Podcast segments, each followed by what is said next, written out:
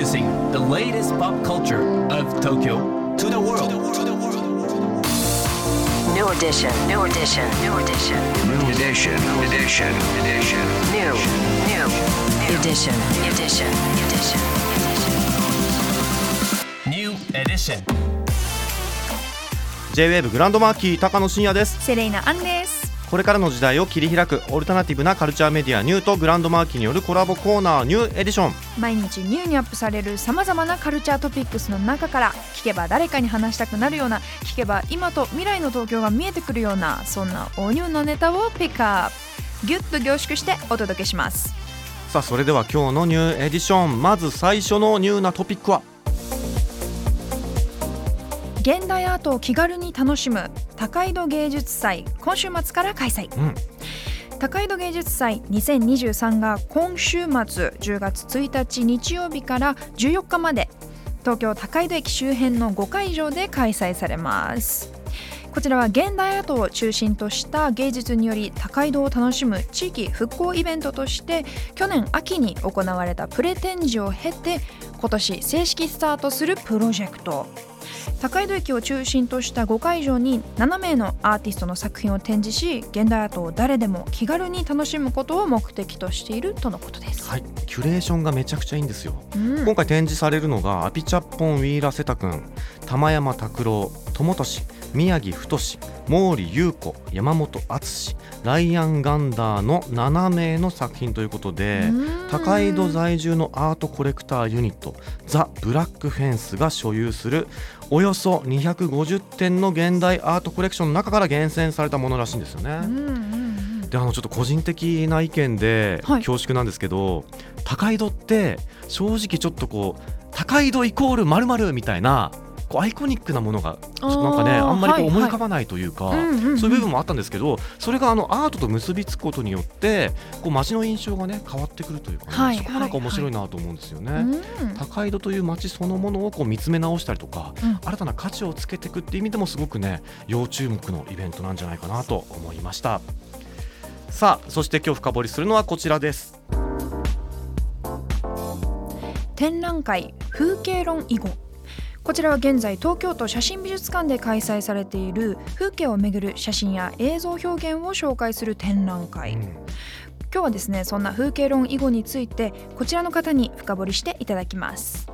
高野さん、セレーナさん、リスナーの皆さん、ギリギリこんにちは。アーティストでライターもやってます、中島春也です。今日私が深掘りするのは、現在、東京都写真美術館で開催されている風景論囲碁です。まず、この展示で言われている風景論っていうのは何かっていうと、まあ、風景っていうもの自体は、私たち誰もが目にしていて、日常的に楽しんだり写真に撮ったりするありふれたものですよね。で、また、それは風景画とか建築庭園などを例に挙げるまでもなく、芸術とか文化の最も重要な主題の一つでもあります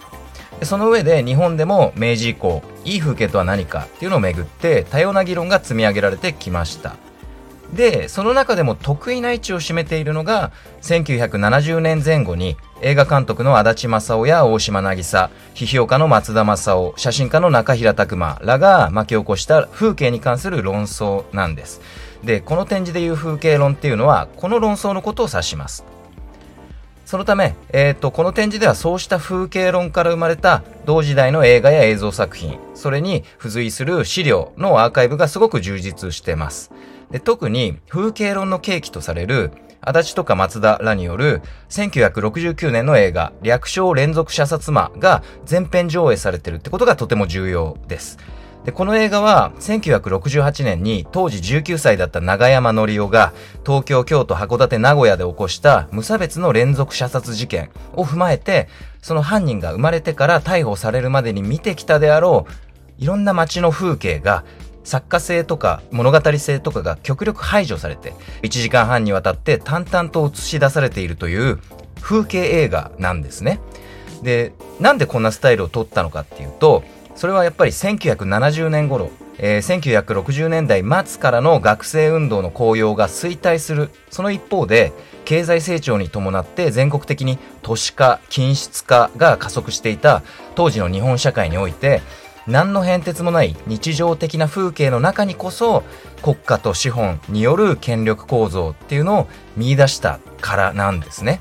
でつまりまあその革命的な意思みたいなものを政治的なものではなくて日常的な風景の中で表現するっていうものだったんです。